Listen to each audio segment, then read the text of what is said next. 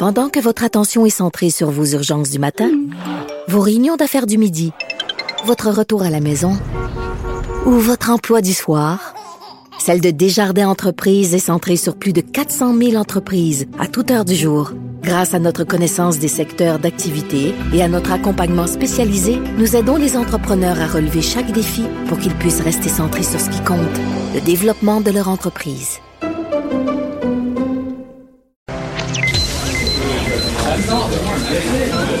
Silence Veuillez vous lever. La cour présidée par l'honorable François-David Bernier est déclarée ouverte. Entrez dans les coulisses de la justice. Écoutez, vous serez pas jugé. Ils appellent à la barre les acteurs de l'actualité. Oui, votre honneur. Avec François-David Bernier. Avec François-David Bernier. Avocat à la barre. Cube Radio. Bonjour, bienvenue à l'émission. Aujourd'hui, euh, on vous rappelle euh, toujours au début de l'émission de poser vos questions juridiques. Euh, C'est maître Jean-Paul Boilly qui sera là aujourd'hui euh, au poste pour répondre à vos questions. Le numéro 187 Cube Radio ou en détail 1-877 827 2346 Écrivez-nous sur le Facebook. On veut vous entendre, on veut vous lire, on veut vos commentaires sur ce qui est dit à l'émission. Et euh, ensuite de ça, je vous rappelle encore une fois sur le Facebook de Cube Radio. Euh, je vous pose toujours une colle à chaque semaine, une énigme judiciaire. Euh, je vais vous la rappeler ce matin. Euh, vous pouvez répondre jusqu'à vendredi. On aura un, un invité pour mieux y répondre. C'était une affaire d'adultère où un couple qui divorce après 20 ans de mariage, un des époux prétend que l'autre a commis l'adultère. Il croit avoir droit à une plus grosse part de la valeur du patrimoine familial, puisque sa conduite n'est pas la cause de la rupture et que la loi sanctionne l'époux qui a commis l'adultère. Est-ce qu'il a raison? On vous invite à répondre, ne pas être gêné, c'est un oui ou non, euh, si vous avez des, des explications. Ne vous gênez pas on pourra euh, tout démystifier ça, là, le, le, patrimoine familial, puis quand il y a une rupture, euh, est-ce qu'il y a une question de faute, euh, comme aux États-Unis? Est-ce que c'est la faute à quelqu'un? Est-ce qu'il y en a un qui a plus d'argent si euh, il, a, il, a, commis un geste répréhensible? Dans l'actualité ce matin, il y aura, ben, il y a un délit de fuite à Mascouche, il y a eu un délit de fuite. Euh, le présumé chauffeur sera accusé là, sûrement euh, ce matin. Euh, des délits de fuite, euh, sous, c'est des cas particuliers. Euh, il arrive un accident, délit de fuite, le, le vrai terme, c'est de dire qu'on a fui le lieu d'un accident, on n'a pas porté assistance à quelqu'un. Donc, c'est très grave. Euh, on en voit beaucoup. Les gens j'ai même déjà vécu ça. Quelqu'un m'était rentré dedans, puis la personne s'est sauvée. Euh, s'est sauvée, puis est revenue par après. Heureusement, il n'y avait pas de blessés. Euh, mais quand même.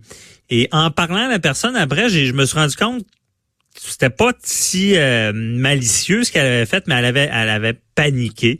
C'est souvent le cas. On va frapper un véhicule ou dans les pires cas quelqu'un.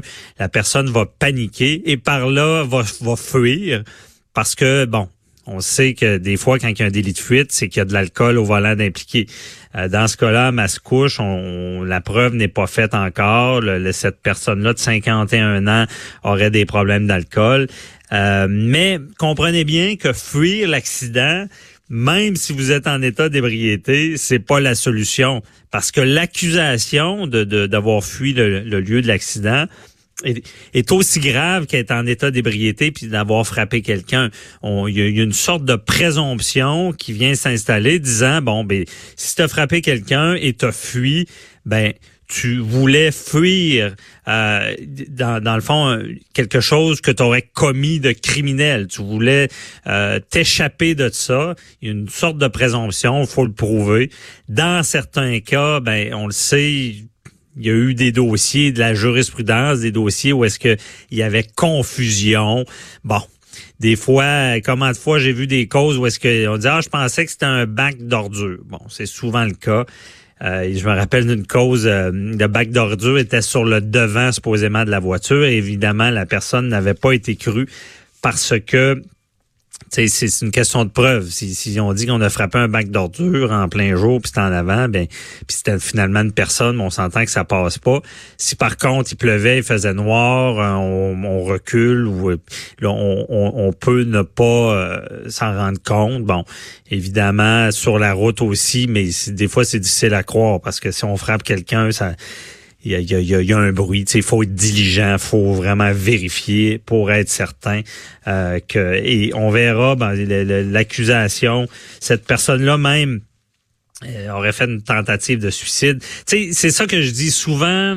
Les gens vont paniquer, vont vraiment se sentir mal, puis la pire chose à faire, c'est d'essayer de cacher le crime. Cette personne-là aurait mis son véhicule en arrière de son bateau, il, le véhicule était endommagé, euh, il ne serait pas livré à la police. Donc, tout ça va, quelqu'un qui cache, se cache, va, ça va empirer. Souvent, quand on est avocat, on reçoit un appel, si quelqu'un a frappé quelqu'un ou a fait un accident, on va dire allez vous livrer au plus vite parce que on sait que euh, ça jouera par après s'il y a des accusations, s'il y a une peine. Des fois, il y a une explication. Donc, c'est très important et cette cause-là nous, nous rappelle ça.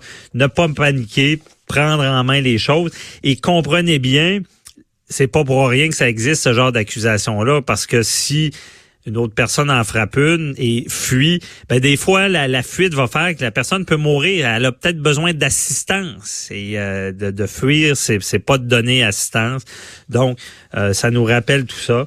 Euh, autre nouvelle, on est dans quasi judiciaire, mais ça, ça marque. Moi, je suis un surfeur. J'aime bien aller faire du surf à York, dans le Maine. Euh, et je, je, vois à Cape Cod, c'est pas trop loin de où est-ce que je vais à York.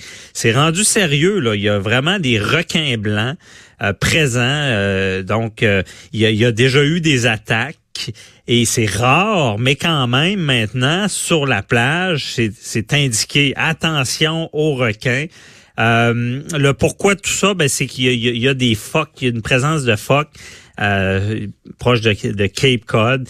Donc, c'est de la nourriture pour les requins. Il y en aurait plus qu'avant. Ils s'approcheraient plus des plages. Il y a plus de danger. Et je vais vous dire, ben moi, quand je suis à York et tu es dans le milieu de la mer sur ton surf, puis tu... Euh, T'es là, t'attends la vague pour surfer, mais t'es quand même loin. C'est sûr que c'est toujours épeurant. Moi, je pense toujours à ça. Je me dis, ça arrive pas souvent, mais tu dis, si ça m'arrivait. Et euh, c'est cocasse, on entend quasiment la, chanson de jazz quand on, pense trop à ça, on, est. Mais euh, trop attentif à ça. Et c'est une présence de plus en plus, ça change parce que il y a une autre nouvelle qu'on dit qu'on aurait vu un requin blanc aux îles de la Madeleine. Bon, et là, euh, c'est sûr que moi, ça, euh, où est-ce que je surfe, ben, je me dis, il n'y a pas de requin, mais qui sait, euh, est-ce qu'ils peuvent changer d'idée et venir? C'est, c'est, c'est, on, à chaque été, on entend un peu plus parler, aussi en Caroline du Sud, où est-ce qu'il y a déjà eu des attaques. Donc, il faut être prudent, il faut s'informer. Moi, je fais la blague des fois, parce qu'on dit des fois que les avocats, c'est des requins. Et je me dis, est-ce qu'un autre requin, est-ce qu'un requin mange un autre requin? Un autre questionnement. Euh, et aussi dans l'actualité, on va en parler avec euh, Nicole Gibault tout à l'heure. Euh, c'est un gros, gros dossier. Euh, vous connaissez l'enquête préliminaire de, René Kegg et Martin, c'est le co-accusé. Donc, c'est, je vous rappelle les faits de ce dossier-là. On en parlera plus en détail, mais je prends un peu de temps pour ça. toute une histoire à Trois-Rivières où est-ce que on sait pas trop ce qui s'est passé, c'est en enquête là. Mais il y a euh, deux il y a un accusé, ben, accusé de meurtre premier degré. Il y a un co-accusé. Euh, il aurait pris deux femmes dans une voiture, il aurait tué une, donc euh, par balle. Et imaginez-vous, on l'a retrouvé dans un champ. Et ce qu'on sait de la preuve pour l'instant, c'est que il y avait une, jeune femme qui a réussi à s'échapper du véhicule, euh, se sauver, euh, comme dans un film, et on a tenté de l'abattre comme si c'était du gibier. là. C'est euh, une tentative de meurtre également. Cette personne-là a réussi à se sauver. J'imagine que ce sera une témoin clé dans cette affaire-là, sordide, parce qu'en même temps, on a retrouvé un véhicule calciné avec euh, deux corps à l'intérieur. Euh, les deux personnes ne se connaîtraient pas, mais on, pense qu'il y, a une sorte de réseau et que ce serait euh, un règlement de compte vraiment euh, carrément et qui aurait eu des témoins gênants, d'où le meurtre d'une jeune fille et euh, le, la tentative de meurtre de l'autre qui s'est sauvé, imaginez-vous donc. Ça doit être atroce là, de, de vivre ça, puis de voir son ami se faire tuer et de penser que c'est notre tour. Heureusement pour elle, elle a réussi à se sauver. Euh, et il y a tout ce qui est des enquêtes préliminaires, c'est ce qui se passe. Il y a un co-accusé, euh, c'est Martin qui a refusé de, de témoigner à l'enquête préliminaire. Mais c'est normal, les, les, les, accusés ne sont pas obligés de témoigner. Mais tout à l'heure, on va en parler euh, plus amplement avec Nicole Gibault pour mieux expliquer ça. C'est quoi les enquêtes préliminaires? Tu sais, on entend ça, c'est comme le petit procès avant le gros procès. Euh, à quoi ça sert? Bon, je, vous le dis d'entrée de jeu là, c'est c'est pour faire entendre des témoins. Euh, ben, la, couronne dans le fond teste sa preuve. Elle va elle va dire ben euh, voici mes témoins, voici ma preuve. Et comprenez bien, lorsque le dossier commence, on va divulguer la preuve, on, on va divulguer les papiers. Mais il y a une différence entre avoir la paperasse et entendre des témoins.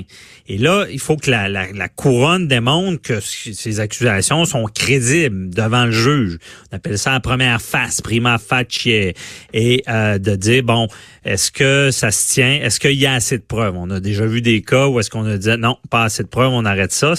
Et ça, on appelle ça être cité à procès. le juge va décider, OK, est-ce que ça vaut la peine d'aller à procès? Euh, on, on, sait que toutes ces enquêtes préliminaires-là, c'est quand des fois c'est encore contesté. Est-ce que ça sert à quelque chose parce qu'on a un procès? C'est sûr que quand on parle de meurtre, ben euh, qui ne voudrait pas cette étape-là? Parce que également, c'est la couronne qui présente sa preuve. Mais comme je dis, on, pour la défense, on peut voir un peu plus euh, où ça s'en va. Là, je veux dire, ça, ça nous aide à nous préparer. Euh, et on peut aussi faire un examen volontaire, faire faire témoigner des gens. Et euh, il y a eu des procès qui. Puis il faut comprendre, c'est pas parce qu'on est quelqu'un est cité à un procès qu'il le fait. Là, c'est, c'est, ça veut pas dire qu'il va être condamné par la suite. Souvent, il y a une croyance populaire que la personne est citée à procès, puis euh, elle l'a fait, que la preuve est accablante. Non. Mais tu sais, il y a des situations des fois où est-ce que, je donne l'exemple souvent, quelqu'un est accusé d'agression sexuelle, mais la personne n'était pas au pays, réussit à le prouver. Ben là, c'est assez évident, donc on ne citera pas à procès. Mais dès qu'on a un doute, puis on dit, ben il y aura un débat, on ira en procès. On en parlera à Nicole Gibault. Euh, restez là, on parle avec euh, Isabelle Huot de l'impact du sucre.